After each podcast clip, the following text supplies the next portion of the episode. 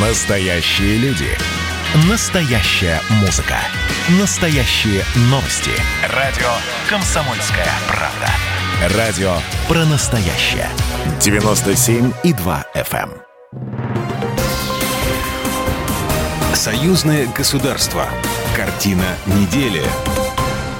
Здравствуйте, в студии Екатерина Шевцова. Это «Картина недели». В ней я рассказываю о том, что произошло в союзном государстве. Всебелорусское собрание, в чем принцип функционирования. Государственному секретарю союзного государства присвоено звание почетного профессора БНТУ. Из Беларуси на праздники не выехать подробности закрытия границ. О главных событиях в союзном государстве прямо сейчас.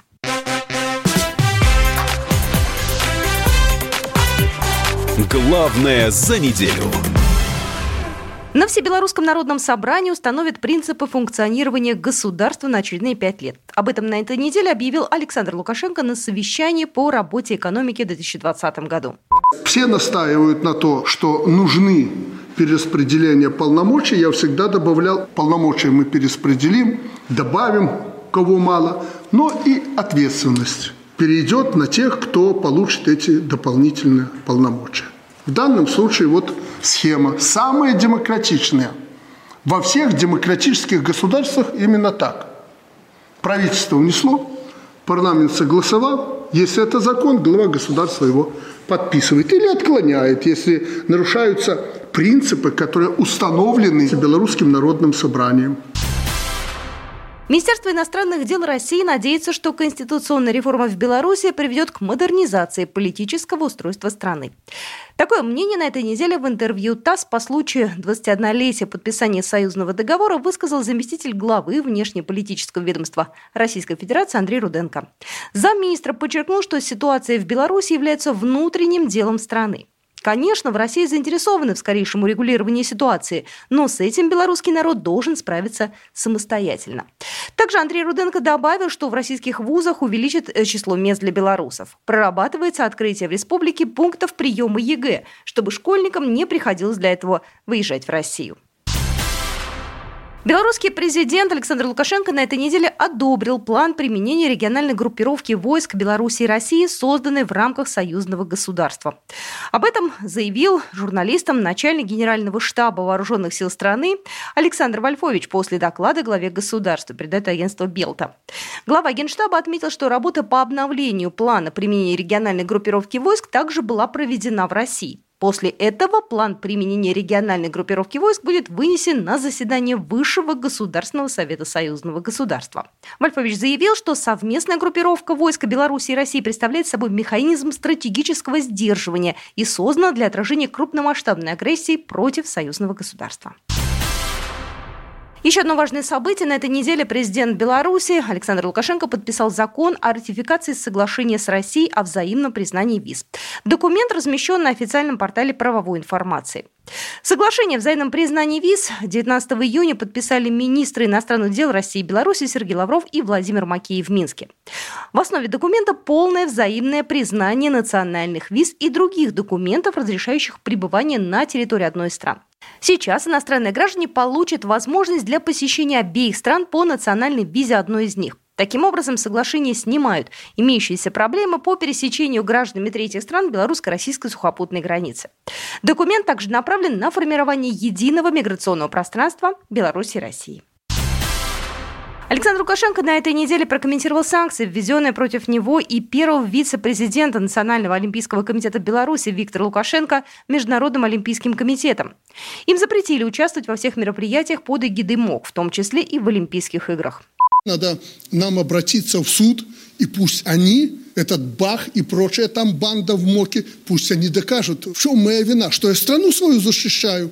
За что же меня наказывать, чтобы я не принимал участие в каких-то мероприятиях? Да я их 25 лет не принимал, переживу и дальше. Против России, вы помните, когда-то они всем фронтом пошли. Ну, а против нас они считают. Ну, посмотрим, поддержит ли нас Россия. Национальный олимпийский комитет Беларуси оценил такую позицию МОК как предвзятую, считая, что спорт должен быть выше политики.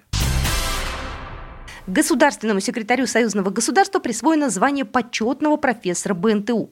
Церемония состоялась на торжественном собрании трудового коллектива, посвященном столетию Белорусского национального технического университета.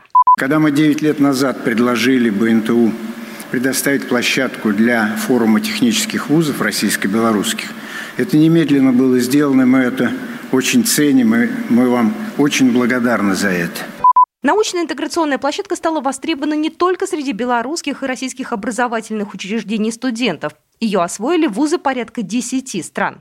Григорий Рапота подчеркнул, что будет сделано все возможное для расширения этого форума. Он также напомнил о безграничных возможностях сотрудничества постоянного комитета и ведущего белорусского инженерного вуза. Таких, например, как использование совместного научно-технологического потенциала для освоения Арктики, создание там комфортных условий проживания, добычи полезных ископаемых, медицинских исследований и сохранения природы. Для нас служит примером деятельность, работа парка высоких технологий в Минске. С одной стороны, своей простотой организации, э, привлекательностью для малого бизнеса и среднего бизнеса, привлекательностью для изобретателей, возможности использования этих изобретений для коммерциализации результатов интеллектуальной деятельности, в общем, многое-многое другое. Вот, может быть, что-нибудь в этом духе мы попробуем сделать и в Российской Федерации. Григорий Рапота также напомнил, что в текущем году Беларусь и Россия отмечают 75-летие Великой Победы. Честь этого в Российской Федерации был открыт Ржевский мемориал советскому солдату. Реплику монумента, выполненную из бронзы, госсекретарь вручил ректору вуза Сергею Харитончику. На этой неделе Международная ассоциация Академии наук и Постоянный комитет союзного государства подписали соглашение о сотрудничестве. Стороны представляли государственный секретарь союзного государства Григорий Рапота и руководитель ассоциации, председатель президиума Национальной академии наук Беларуси Владимир Гусаков. Кстати, Владимир Гусаков отметил значимость этого события для обеих стран. Это ну, очень важно э, и как для нашей э, Белорусской академии наук, так и в целом, считаю, для Международной ассоциации академии наук и в том числе для Постского союзного государства, поскольку привлекая силы, научные силы, такое огромное, вот, огромное пространство, можем отрабатывать различные проблемы, актуальные для вот, союзного государства.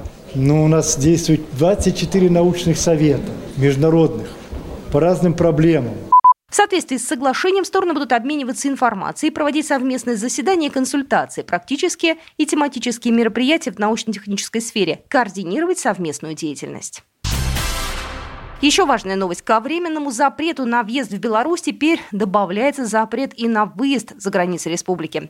На портале правовой информации появилось на этой неделе постановление Совета министров, фактически закрывающее госграницу на 10 дней с 20 декабря. Нововведение не коснется дипломатов, водителей международников, командированных, отправляющихся к тяжело больным родственникам или на похороны близких, выезжающих на работу или учебу. Причина такого решения – неблагоприятная ситуация с распространением коронавирусной инфекции. Исключение сделано для белорусско-российской границы. На этом участке запрет на выезд действовать не будет. Также обязательно становится самоизоляция для граждан, прибывших из стран списка Минздрава, где фиксируются случаи заражения ковидом. Теперь каждый, кто приехал в Беларусь, обязан 10 дней провести на самоизоляции. Раньше в этом списке значилось 146 стран, России среди них нет. Требование не распространяется на граждан, имеющих разрешение на проживание на территории страны. Новые правила коснулись и пассажиров, которые проезжают Беларусь транзитом. Каждый из них должен иметь справку об отсутствии коронавируса и обязан покинуть республику не позднее, чем через 24 часа после въезда. На этой неделе Ржевский мемориал советскому солдату получил национальную премию «Победа» в номинации «Проект года». Церемония награждения прошла в Москве на Поклонной горе в рамках Всероссийского патриотического форума. Всего на премию претендовали 47 проектов. В этом году, в год памяти и славы, а, целый ряд новых смыслов был привнесен, а, были сделаны новые акценты в патриотическом воспитании. Ценность исторической памяти закреплена в Конституции нашей страны. Мемориал советскому солдату под Оржевом, авторами которого являются скульптор Андрей Коробцов и архитектор Константин Фомин, был построен на народное пожертвование при поддержке союзного государства. Торжественное открытие состоялось 30 июня. За это время мемориал уже посетили более 400 тысяч человек. Сюда не попадает дневной свет и мобильный, здесь не берет за глухими металлическими дверьми подземные коридоры пятого форта. Их построили 140 лет назад. Сооружение – часть Брестской крепости, хотя и находится в нескольких километрах от цитадели.